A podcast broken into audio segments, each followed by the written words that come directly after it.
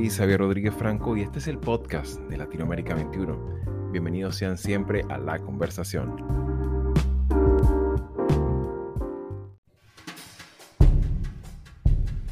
El 5 de noviembre de 1811, poco más de un año después de aquel grito de dolores que hiciera el padre Miguel Hidalgo en Guanajuato, al sur, en San Salvador, la élite local conformada por criollos y religiosos replicaron a su manera una sublevación contra la autoridad principalmente guatemalteca. Aquella rebelión no conseguiría expandirse como se aspiraba entre los demás cabildos, pero habría despertado la disconformidad y el espíritu autonómico. Después de nuevos levantamientos y ante la consolidación del Plan de Iguala en el norte, en México, para el 15 de septiembre de 1821 se firmaría el Acta de Independencia.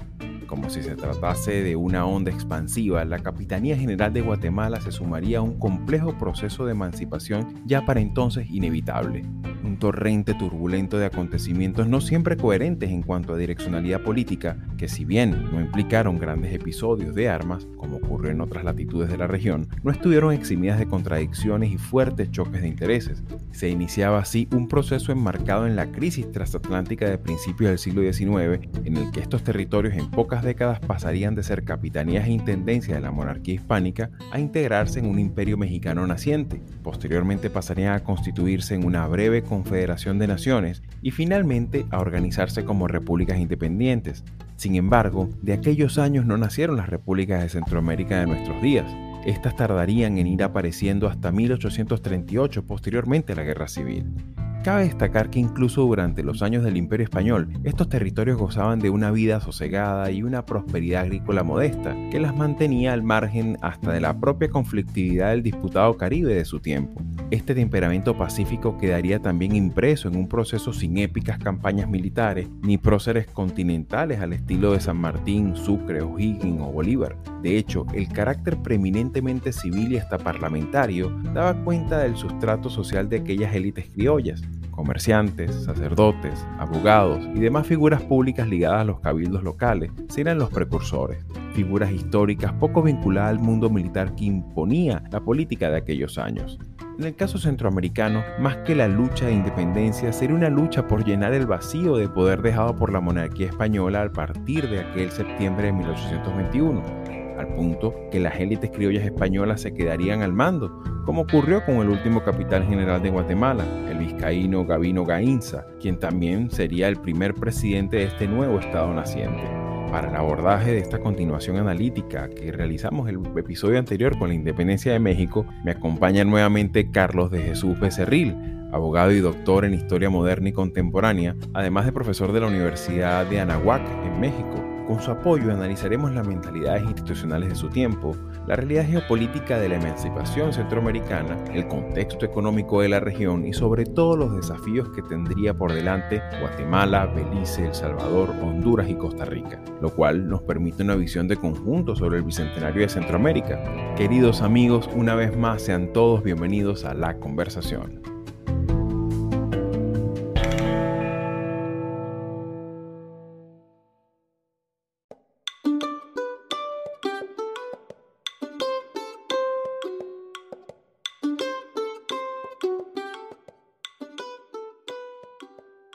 Pues bien amigos, en este sentido de continuación del episodio anterior y lo que comentábamos sobre el Bicentenario mexicano, retomamos la conversación con Carlos Becerril, con quien vamos a examinar ahora el impacto sobre todo que tuvo esta independencia en Centroamérica, en estas naciones que conjuntamente con México constituyen este mundo, esta parte tan importante del hemisferio americano y que sin duda alguna forma parte de todo el proceso de independencia que en conjunto arma las, las independencias independencia hispanoamericana.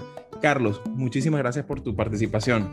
Gracias por invitarme de nuevo. Para arrancar, como decíamos ahorita en esta pequeña nota introductoria, muy pocas veces se entiende con nitidez, sobre todo en Sudamérica, en los países andinos, este tema que a veces plantea este desafío interpretativo de la historia que representa, por ejemplo, cuando un hondureño o un costarricense se encuentra con un uruguayo, con un argentino o, o quizás con un peruano y le dice, bueno, nuestra independencia fue un proceso prácticamente administrativo. Esa compilación de episodios bélicos tan grandes que pueden haber en otros lugares, como ocurrió en muchos lugares de la Hispanoamérica, sobre todo en Sudamérica. ¿Cuáles son esos elementos que deberíamos tener en cuenta para poder entender también el impacto y, la repercusión de la independencia de México en Centroamérica?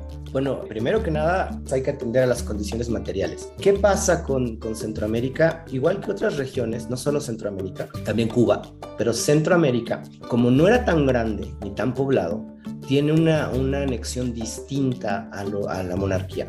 Allí no hay virreinatos, para empezar, hay capitanías. Entonces, la Capitanía General del Yucatán, esa termina en Nueva España, pero la Capitanía de Guatemala este, está también para Nueva España. Y luego abajo está el nuevo Reino de Granada, que tiene su capitanía ahí arribita. Entonces, eh, que, incluye a Panamá, incluye a Costa Rica, etc. Entonces, Centroamérica es un espacio distinto en la medida en que es un puente, sí, pero no hay tantas personas. No hay civilizaciones mayores tampoco. Entonces, en Centroamérica, excepto las partes de los mayas, pero, pero esas están abandonadas. Es decir, cuando llegan los castellanos, esas ya no hay casi nadie. Eso Una parte de esos asentamientos se descubren incluso ya bastante adelantado el siglo XX, ¿no? Sí, sí, sí, porque al principio no hay.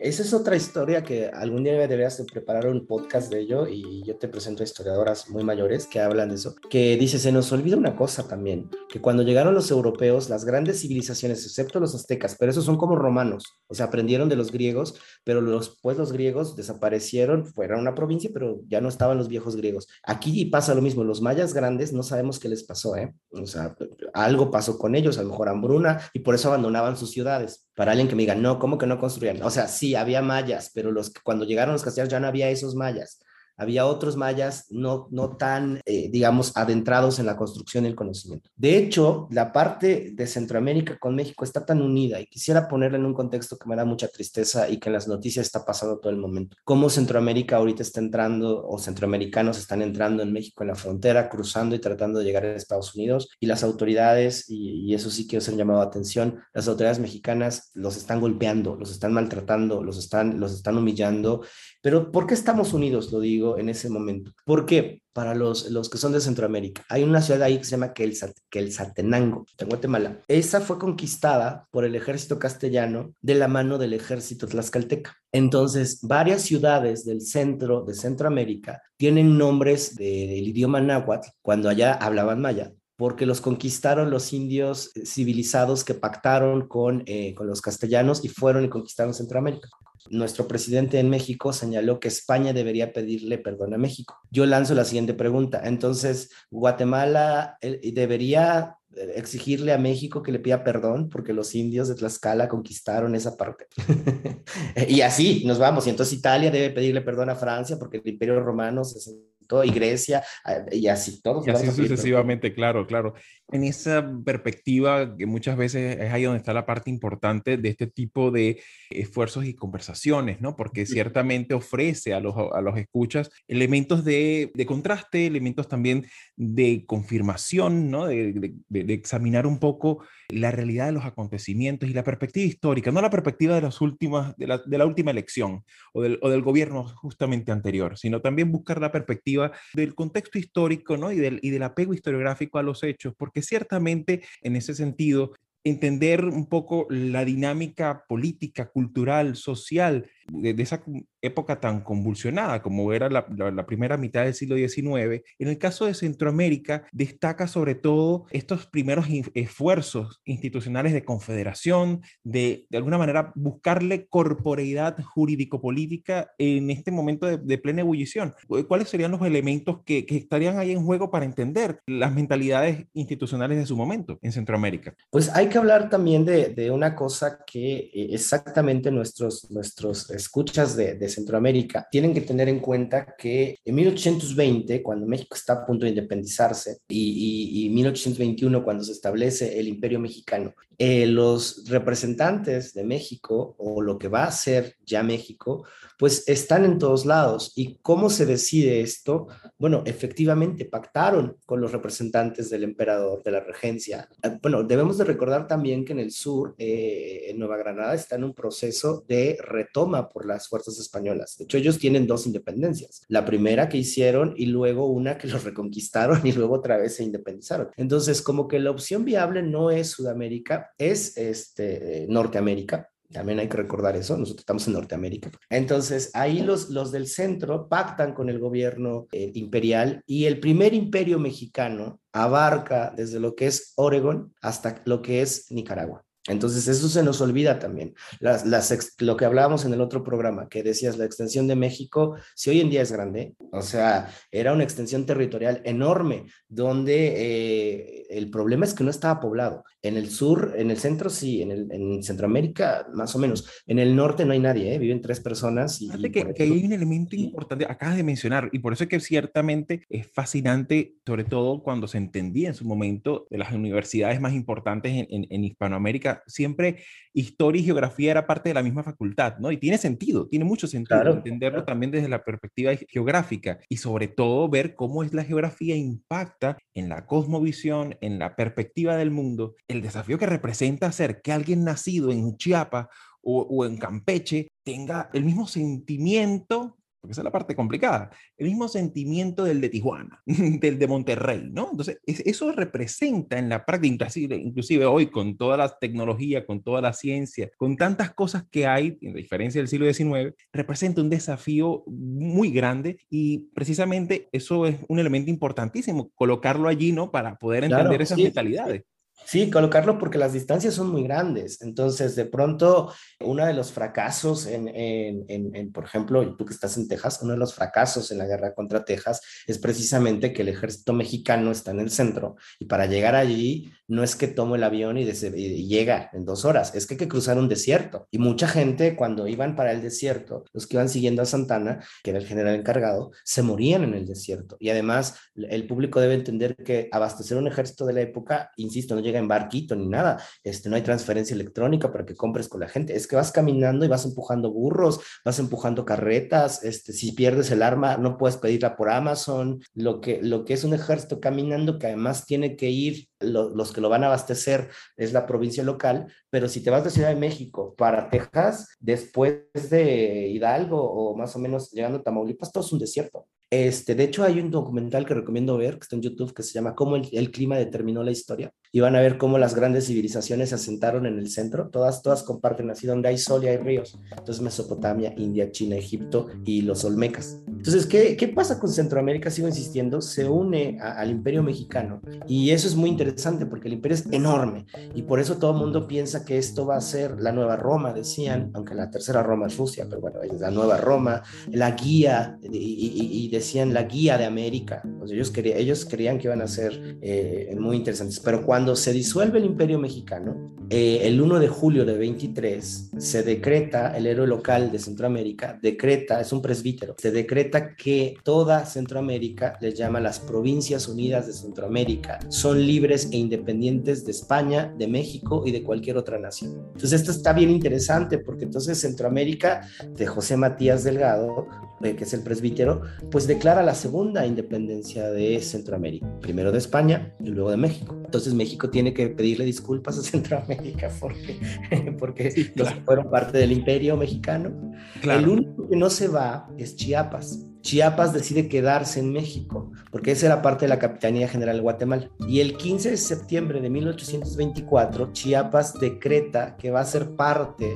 independiente, evidentemente como Estado libre y soberano, de México por anexión voluntaria. Como hablamos en el otro programa, ¿cómo te unes a la monarquía? En este caso, ¿cómo te unes a la república? Pues por anexión voluntaria. Entonces, Chiapas se queda, eh, esa es, digamos, la, la, la única consideración. Los demás, pues ahí forman la frontera. Y a partir de 24, pues queda la República Mexicana sin Centroamérica y bueno, y las provincias unidas de Centroamérica pues van a tener un derrotero distinto porque además se van a pelear entre ellos, las élites locales van a hacerse la guerra unas a las otras, hasta que bueno, quedan en lo que hoy conocemos como El Salvador, Nicaragua, Panamá, este, Guatemala, y hay una provincia que está ahí y que varias provincias, y también lo niegan mucho los, los de la historia eh, estatal centroamericana, varias provincias de ellas que están junto a un lugar que todo el mundo conoce, que se llama Belice, están buscando que el Reino Unido los acoja en su seno. Nada más que el Reino Unido no le interesa mucho acogerlos en su seno, a nadie le interesaba, por, por esta doctrina de que no son iguales, porque a partir del siglo XIX empieza una doctrina de de que hay personas que son distintas a nosotros y entre ellos pues, los ingleses del mundo sajón es una de esas que, que dice que pues, los de allá abajito no son tan iguales a nosotros. Aparte que, ciertamente hay, que considerar también que no es casual en, en buena parte de las colonias británicas lo que vimos en Sudáfrica del apartheid no es algo que es ajeno, o sea, eso, eso de alguna manera se va replicando incluso en Estados Unidos buena parte de las dificultades de integración racial que existen y que perviven en Estados Unidos hunden sus antecedentes en esa, en esa perspectiva tan ciertamente sectaria y diferenciadora, ¿no? De, de, de, no, de no, conceder con igualdad de, derechos el, el, tema de la, la, de la ciudadanía y de la identidad nacional. Exactamente, ¿no? Y, y, en muchas instituciones, por ejemplo, la institución de la esclavitud en el mundo latino, latino porque vienen de Roma y hablan latín, en el mundo latino uno podía ser esclavo no por raza necesariamente, de hecho era lo menor por raza, era porque conquistaban a gente que eran, los hacían esclavos. Por el derecho de conquista, pues. Por, conquista, porque, o, o, porque te días dinero, o porque robabas, o porque era un castigo. En cambio, en el mundo sajón es por raza. De hecho, pues, el mismo hasta Cervantes fue, fue, esclavo de los berberiscos. Entonces, claro, es una cuestión que a veces se asocia como que es algo restrictivo a un aspecto, un color de piel, ¿no? Y, en realidad tiene un en el mundo, en el antropológico más amplio. En el mundo sajón sí es por color de piel. O sea, en Estados Unidos es obviamente que es por color de piel. En el mundo hispano había, en el, momento, pero en el mundo latino, en el mundo romano, del que heredaron, era por otro tipo de, cuestiones. Pero siguiendo, siguiendo esta línea en Centroamérica, eh, México empieza a tener relaciones con ellos en el 24 y pues los deja a la deriva, porque también México empieza a tener problemas, ¿no?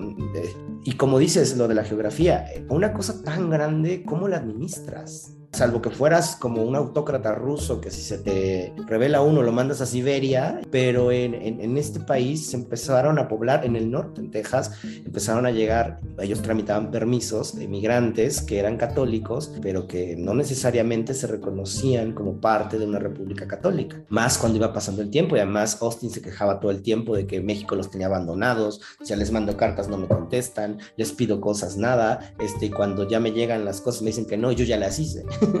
Entonces, sí, también es un país este, terriblemente eh, enorme y desigual. En California también hay otra cosa que también es poco sabido, ahí hay asentamientos rusos, porque los rusos, uno de los primeros tratados que firma el rey de España eh, por límites y territorios es con el, el zar de todas las Rusias, y Alaska es de Rusia, y abajo sigue Oregon y todos ellos, y esos son del imperio español, entonces firman con Alaska para que no sigan bajando los rusos. Y bajan. De hecho, en, en California hay una ciudad que se llama Rus de Fort, el fuerte de los rusos, que eran los últimos que quedaban en 1848. Son como 60 rusos que siguen viviendo ahí y que se vuelven estadounidenses. Entonces, eh, y obviamente no los aceptan tanto porque además son ortodoxos, son rusos y Rusia en la época es un estado feudal. También tiene que ver con religión, porque uno de los que tampoco les gusta mucho a los sajones son los escoceses y los irlandeses, porque son católicos. los irlandeses que son católicos. Claro.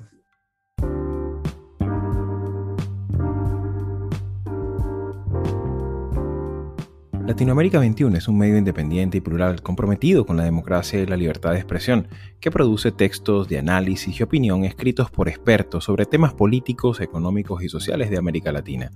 Nuestra red está conformada por más de 150 columnistas latinoamericanos o latinoamericanistas de más de 20 países provenientes de diversas disciplinas que regularmente colaboran con sus textos. El contenido de Latinoamérica 21 es publicado en nuestra web en español, portugués e inglés y en diferentes secciones de una red que incluye a 16 de los principales periódicos de la región.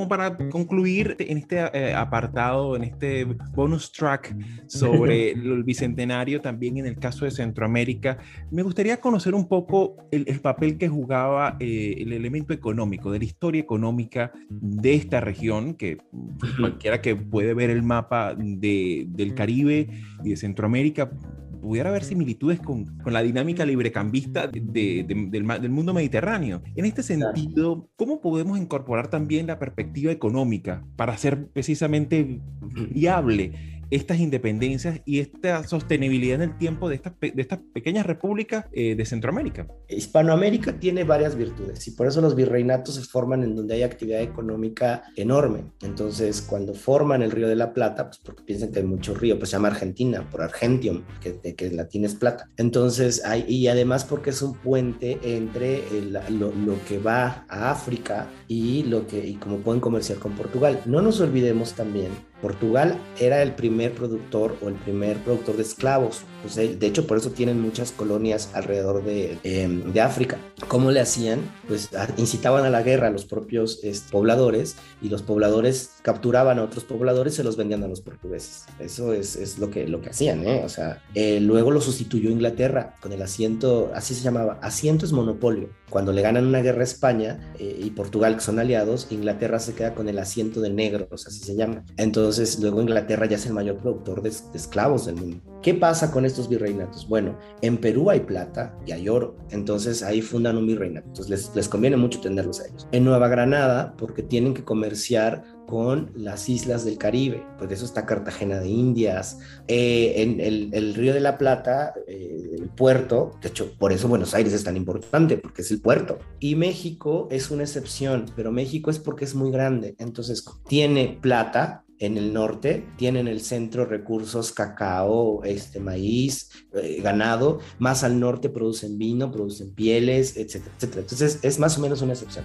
Pero Centroamérica es más un mercado de paso, un mercado de paso entre el norte y el, y el sur. Entonces, cuando quieren ir eh, a comerciar, en vez de irse en barquito, pues agarraban de, de, la capitanía de Yucatán y se iban en barquito. Centroamérica, alguien va a decir, pero Centroamérica fue muy importante en, en términos económicos, sí, pero hasta finales del siglo XIX, cuando empiezan a producir este, eh, productos de exportación, entre ellos este, pues las, eh, fábricas de bananas que llegan, esas, esas, empresas, y controlaban a las élites del momento, pero, pero es más una economía de exportación de materias primas. De hecho, ese es el cáncer de Hispanoamérica. Hispanoamérica es como una de esas grandes casas que era muy rica, se va el patrón y sigue siendo una casa muy rica, pero no saben qué hacer. Entonces dicen, pues ¿qué hacemos? Vamos a vender este cuadro que vale millones de dólares y vivimos un tiempo. Vamos a vender esta mesa que vale millones de dólares y vivimos otro tiempo.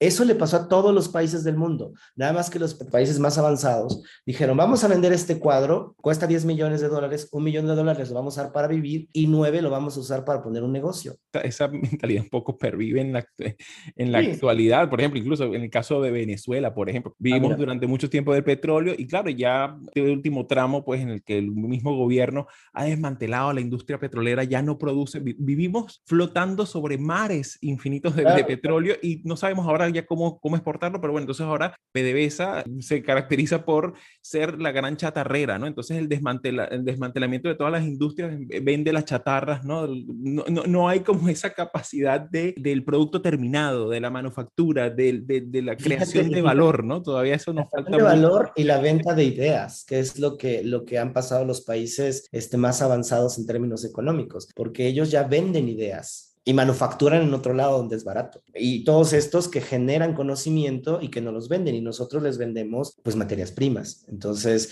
eso sigue siendo así. De hecho, la crisis grande de finales del siglo XIX y principios del XX de toda Hispanoamérica es que se acostumbraron a vivir de los recursos naturales y nunca ahorraron.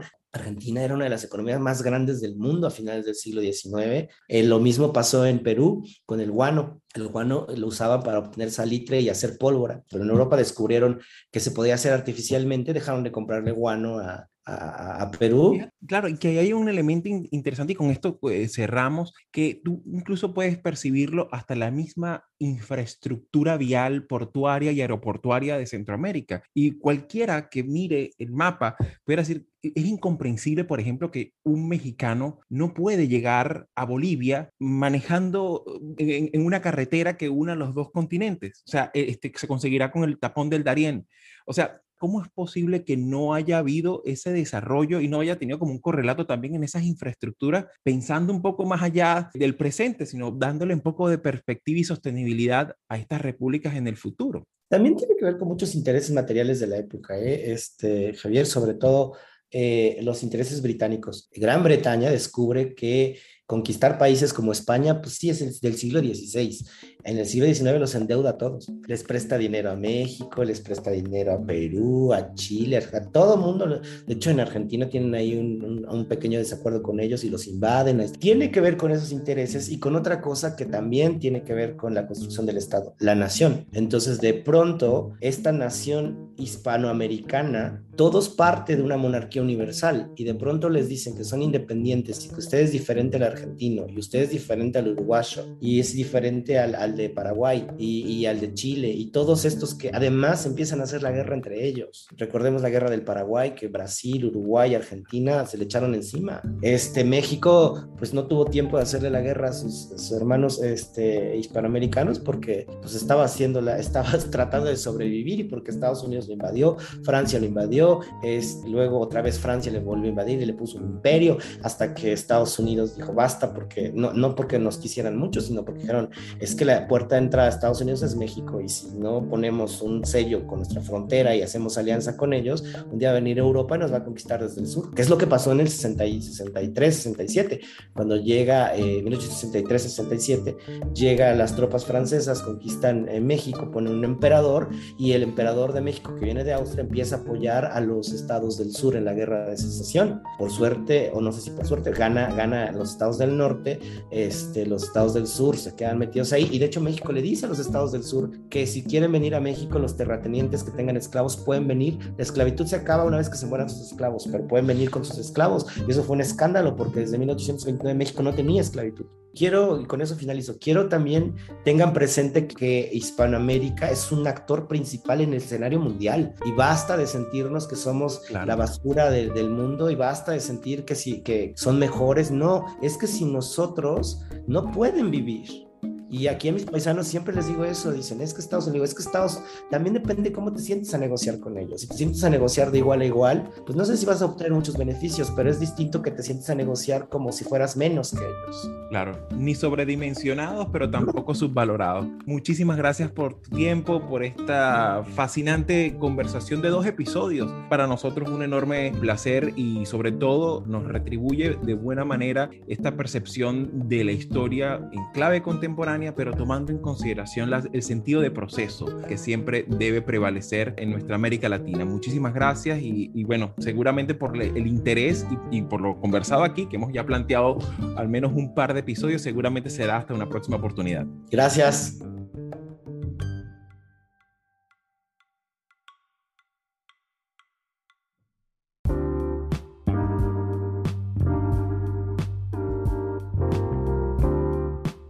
Musicalización de este episodio se realizó gracias a Blue Dot Sessions y el extraordinario trabajo de Carolina Manins.